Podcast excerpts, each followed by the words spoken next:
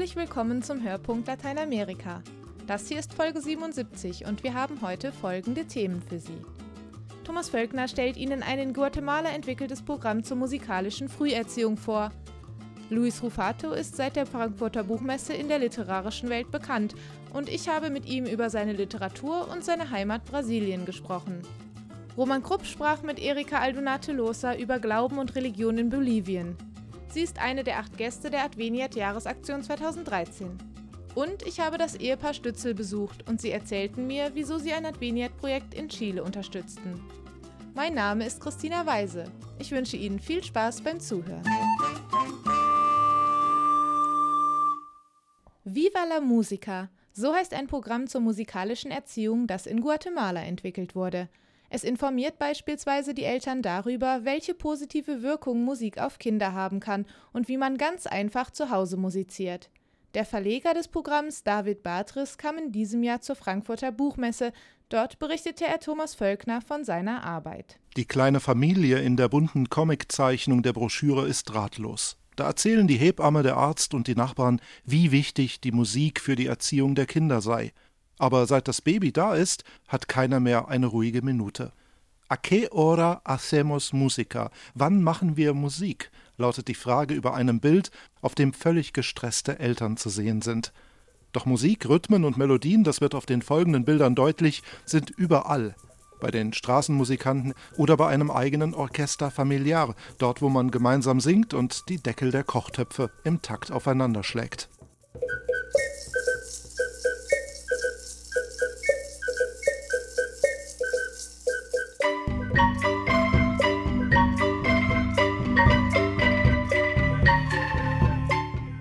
Man zu Hause musizieren kann und welche positiven Effekte die Musik auf die Entwicklung eines jungen Menschen hat, wird ausführlich dargelegt in der Broschüre A los bebés nos gusta la música, also etwa Den Babys gefällt die Musik. Das in einfacher Sprache gehaltene und lustig bebilderte Heft soll vor allem Eltern aus ärmeren und bildungsfernen Schichten erreichen, die hinter dem Schlagwort Musikerziehung vielleicht allzu Elitäres vermuten. Dem will David Batres entgegenwirken. Batres ist der Verleger des Hefts und Chef des Verlags Editorial Avanti aus Guatemala. Wir haben unseren Verlag vor 25 Jahren aus einem einzigen Anliegen und mit einer Mission gegründet, ein Programm zur Musikerziehung aufzulegen und es in alle Schulen zu bringen. Wir glauben nämlich, dass die Entwicklung eines Landes nur über die schulische Bildung führt. Das Programm Viva la Musica besteht aus unterschiedlichen Modulen für Kinder im Vorschulalter, für Grundschüler und für Jugendliche bis zum neunten Schuljahr. Je nach Altersstufe enthalten die Arbeitshefte und CDs Übungen zu Rhythmus und Bewegung, musikalische Rätsel und Spiele, Anleitungen zur Förderung der musikalischen Kreativität und so weiter. Viele Elemente beziehen sich dabei auf die Musik, die im Alltag zu finden ist, etwa auf Melodien, die auf der Marimba gespielt werden. Das mittelamerikanische Xylophon gilt als das Nationalinstrument von Guatemala.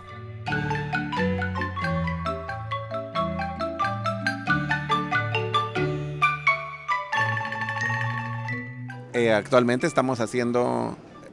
Zurzeit arbeiten wir an drei Ausgaben in den Maya-Sprachen Mam und Quiché.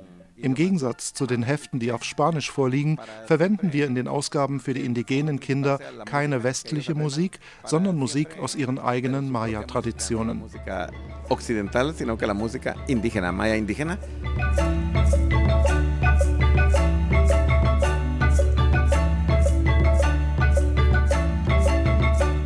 Ein großer Kunde des Verlags Avanti ist der guatemaltekische Staat, der mit den Materialien eine Reihe von öffentlichen Schulen ausstattet.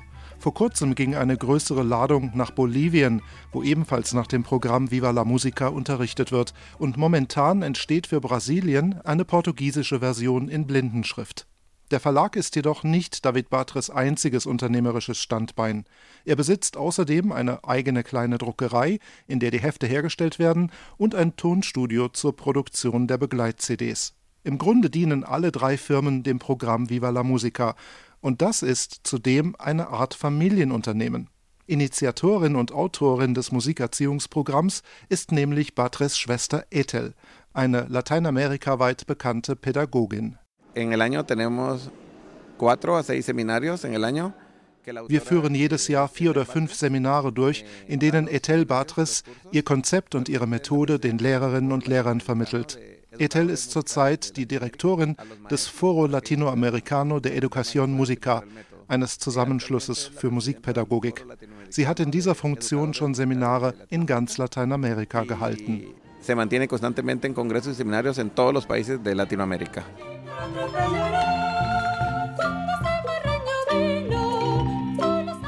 Das letzte Bild in der eingangs erwähnten Broschüre A los bebés nos gusta la música fasst den positiven Ansatz der Geschwister Batris gut zusammen. Ein Kind sitzt an einem improvisierten Schlagzeug und trommelt mit Lust drauf los, die kleinen Augen dabei genießerisch geschlossen. Der für die Erwachsenen geschriebene Text betont die Vorzüge der musikalischen Früherziehung. Die Kinder können viel leichter ihre Gefühle ausdrücken, steht da unter anderem, und sie zeigen Kreativität auf vielen Gebieten.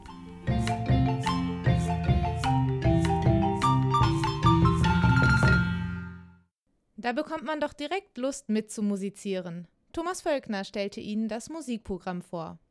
Und wir bleiben bei der Literatur. Der brasilianische Schriftsteller Luis Rufato hat mit seinen Büchern Es waren viele Pferde und Mama, es geht mir gut in Brasilien und Deutschland für Aufsehen gesorgt. Er verleiht darin den Armen eine Stimme, beschreibt in einzelnen Fragmenten das Leben der Arbeiterklasse in der Metropole und auf dem Land. Rufato selbst stammt aus einer Arbeiterfamilie. Seine Mutter war Wäscherin, sein Vater Popcornverkäufer.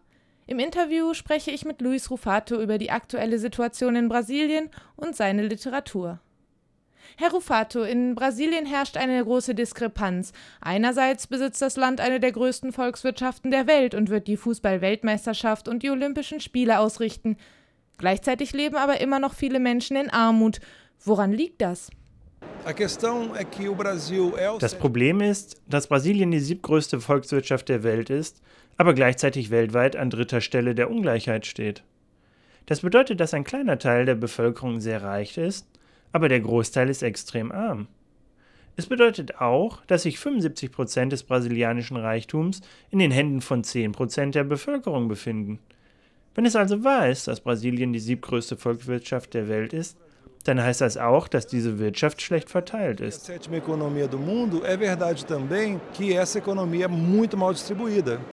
Wie Sie gerade sagten, ein großes Problem in Brasilien ist die Bildung. Es gibt dort eine hohe Analphabetenrate. Adveniat unterstützt Bildungsprojekte in ganz Lateinamerika und stellt kirchliche Bildungsinitiativen in den Mittelpunkt der Jahresaktion 2013, denn Bildung ist ein wirksamer Schlüssel gegen Armut. Hier stellt sich die Frage, wie sieht die Literaturlandschaft aus in einem Land, in dem viele Menschen nicht lesen und schreiben können? Leider ist die brasilianische Literatur eine Literatur von der Mittelklasse für die Mittelklasse. Diese Literatur stellt einen bestimmten Blick auf die Welt dar. Die Schuld liegt hier aber nicht bei den Schriftstellern. Das Land ist so. Es ist, als sprechen wir mit uns selbst. Was wir bräuchten, wäre eine Verbesserung der Einkommensverteilung und des Bildungssystems, damit eine größere Gruppe von Menschen über das Land diskutiert. Und wenn es dann eine Vielfalt von Stimmen gäbe, die eine Vielfalt von Meinungen böten, dann hätten wir plötzlich einen Dialog. Jetzt ist es, als führten wir einen Taubendialog. Ich spreche, du hörst mich nicht. Du sprichst, ich höre dich nicht. Eu falo, você não ouve, você fala, eu não ouço. Ihr Buch Mama, es geht mir gut beinhaltet eine längere Geschichte mit dem Titel Sühne. Jair, ein älterer Mann, liegt im Sterben. Er und seine Frau gehören einer Pfingstkirche an. Die Kirche wird als negativ, als lügnerisch beschrieben. Sie verspricht dem Gläubigen etwas, das sie nicht halten kann. Was ist Ihre Meinung über die Rolle der Kirche? Was an der Religion interessant ist, ist der Vorschlag einer Ethik. Diese Ethik sollte die Gesellschaft durchdringen. Das Gebot Liebe deinen Nächsten ist für mich vielleicht das Wichtigste. Aber in Brasilien lieben wir unseren Nächsten nicht. Nicht einmal die Kirchen tun das. Ein großer Teil der katholischen Kirchen lässt zum Beispiel die Türen den ganzen Tag verschlossen, während die der evangelikalen Kirchen 24 Stunden am Tag offen stehen. Und dann verstehen die Leute nicht, weshalb in Brasilien so viele Menschen wie in keinem anderen Land der Welt ihre Religion wechseln.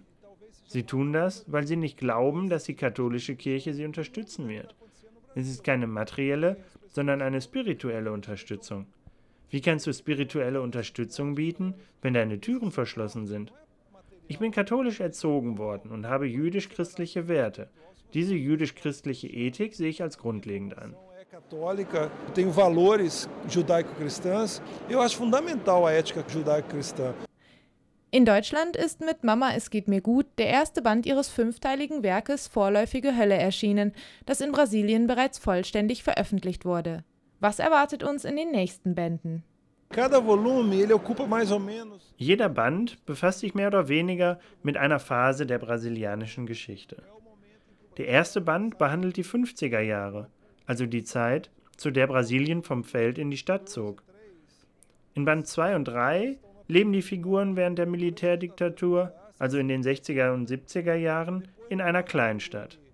Im vierten Band sind wir in den 80er Jahren und die Figuren leben schon in den Metropolen Rio und Sao Paulo. Und im letzten Band werden die 90er Jahre beschrieben. Es geht um das Aufeinanderprallen der Figuren mit dieser Wirklichkeit im Wandel, aber auch um viel Schmerz.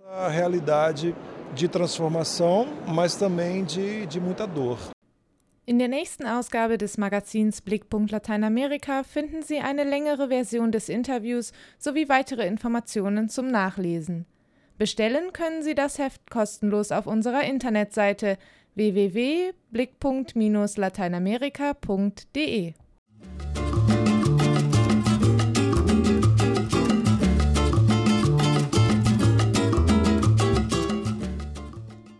Aldunate Losa ist eine der acht Gäste der Adveniat Jahresaktion 2013. Sie ist Theologin und promoviert in Deutschland. Roman Krupp sprach mit ihr im Interview. Erika, du kommst aus Bolivien, schreibst in Mainz gerade deine Doktorarbeit und hast vorher in Rom und in La Paz Theologie studiert.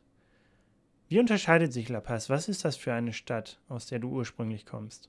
Eh, La Paz liegt 4000 Meter in Meeresstieg und äh, es ist eine schöne Stadt, ein bisschen äh, schwierig, weil La Paz hat auch eine äh, Realität, die, wo die Leute auf den Dörfern kommen und äh, diese Leute sind Aymaras Leute, Quechuas Leute und deswegen äh, es ist eine besondere Realität.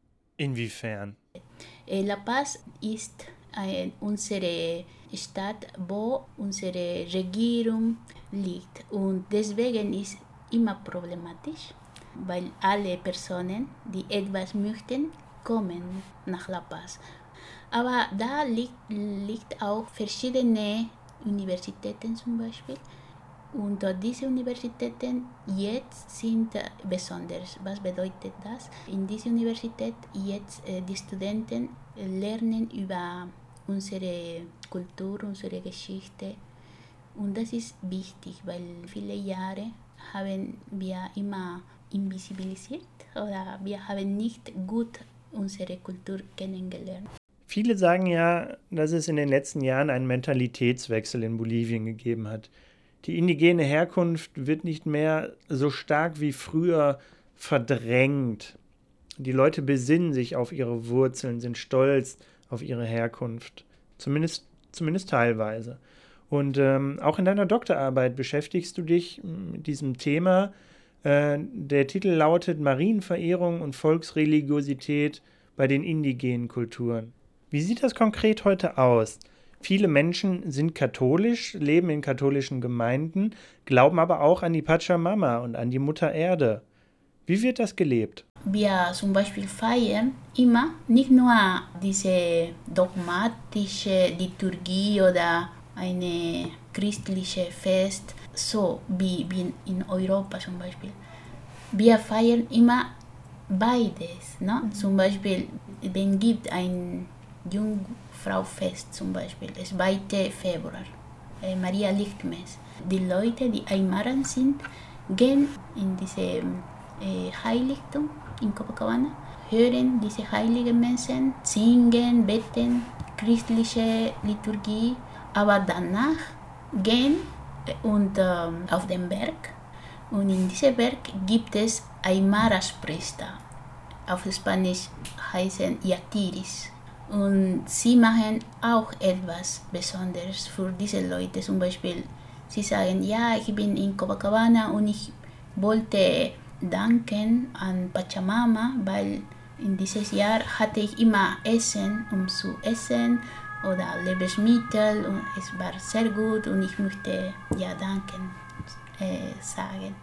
Und äh, diese Yatiris machen etwas, ein, ein Aymaras-Ritual. No? Und die für die Leute beide sind wichtig.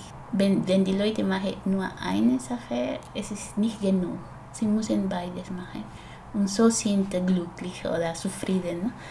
Und wenn, wenn du fragst, sagen, ja, für uns sind beides äh, unsere Glauben. Für uns ist nicht zum Beispiel nur Jesus oder Jungfrau wichtig, sondern auch Mutter Erde, Pachamama, weil wir arbeiten immer in unserem Dorf und äh, haben alles und wir müssen beides danken oder bedanken und äh, ja und äh, das ist ähm, schon, weil die Leute respektiert viel das Erde. No? Für die Leute das Erde ist etwas äh, lebendig. Für mich ist ein Beispiel, nicht nur für Bolivien, sondern das wäre gut auch in der ganzen Welt. No? Wir benutzen in Deutschland oder in verschiedenen Ländern das Erde als, ja, als materiell oder ohne, ohne Leben. No? Aber für die Aymaras-Leute in Bolivien, die Erde hat Leben, ist etwas lebendig. Die Erde als etwas Lebendiges, das es zu respektieren gilt. Herzlichen Dank, Erika, für dieses Gespräch über Glaube und Volksreligiosität in Bolivien. Mehr über die Jahresaktion 2013 unter dem Motto Hunger nach Bildung und die diesjährigen Aktionsgäste finden Sie unter www.adveniat.de.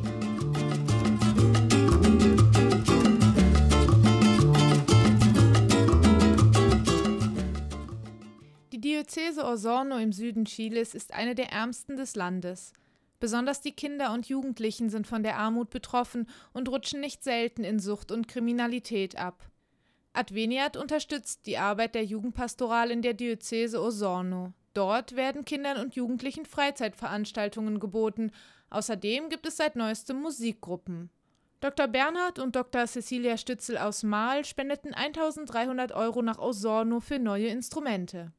Ich habe das Ehepaar in ihrem Haus in Marl besucht. Auf dem Wohnzimmertisch war die Karte von Chile ausgebreitet und Dr. Cecilia Stützel beschreibt, wie vielfältig ihre Heimat ist. Also man hat Wüste, die trockenste Wüste der Welt, wo die ganze Sternwarten sehr viele sind und dann unten ewige Eis. Ne? Ungefähr in der Mitte des Landes liegt die chilenische Hauptstadt Santiago. Und 500 Kilometer weiter südlich in Concepción wurde Cecilia Stützel geboren. Nochmal rund 500 Kilometer weiter unten liegt die Diözese Osorno, die mit neu gegründeten Musikgruppen Jugendlichen hilft. Dr. Bernhard Stützel erklärt, wieso sie sich für das Projekt entschieden haben. Was uns an dem Projekt irgendwie angesprochen hat, ist eben, dass man etwas tut, um ja, die Leute bildungsmäßig zu fördern. Wir haben dann auch durch etliche Reisen nach Chile festgestellt, es kommt eben ja fast alles aus dem Kopf es ist eigentlich selbst bei Dingen wie Landreform nicht möglich, etwas zu erreichen, wenn die Leute nicht im Kopf darauf vorbereitet werden. Das hat uns angesprochen und die Idee ist, sagen wir, die Leute bildungsmäßig, also irgendwie überhaupt zu fördern, erstmal überhaupt was zu machen. Von mir aus Musikinstrument zu lernen oder auch mal mhm, lesen, ja, schreiben zu lernen oder so. Das ist eigentlich der Schlüssel zu allem. Gut, man kann ja weltweit, ja, ich sag mal, unendlich viel tun das war halt bei uns einfach die Motivation, weil meine Frau aus Chile kommt, dass wir sagen, dann nehmen wir Lateinamerika als Zielland, um sowas zu machen. Und daher haben sie sich auch für Adveniat entschieden. Sie wollten nach Lateinamerika, nach Chile spenden. Bei Adveniat fragten sie dann nach einem Projekt. Ja, da kam das mit Chile und gerade sehr, sehr, äh, also genau diese Stelle, dass man weiß, da kommt das äh, Geld und mhm. nicht, wer weiß wo. Und ihr Mann fügt hinzu? Wir hatten ja auch dann die Gelegenheit später, Bad Wenert in Essen zu besuchen.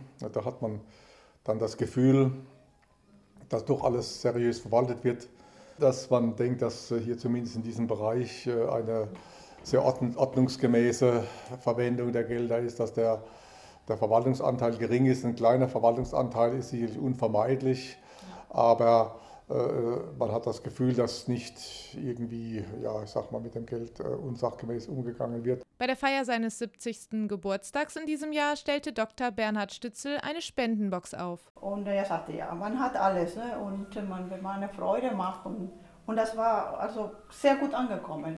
Das Ergebnis konnte sich sehen lassen. Das war der Hörpunkt Lateinamerika für dieses Mal. Vielen Dank an Thomas Völkner und Roman Krupp für ihre Mitarbeit. Mein Name ist Christina Weise. Tschüss und bis zum nächsten Mal.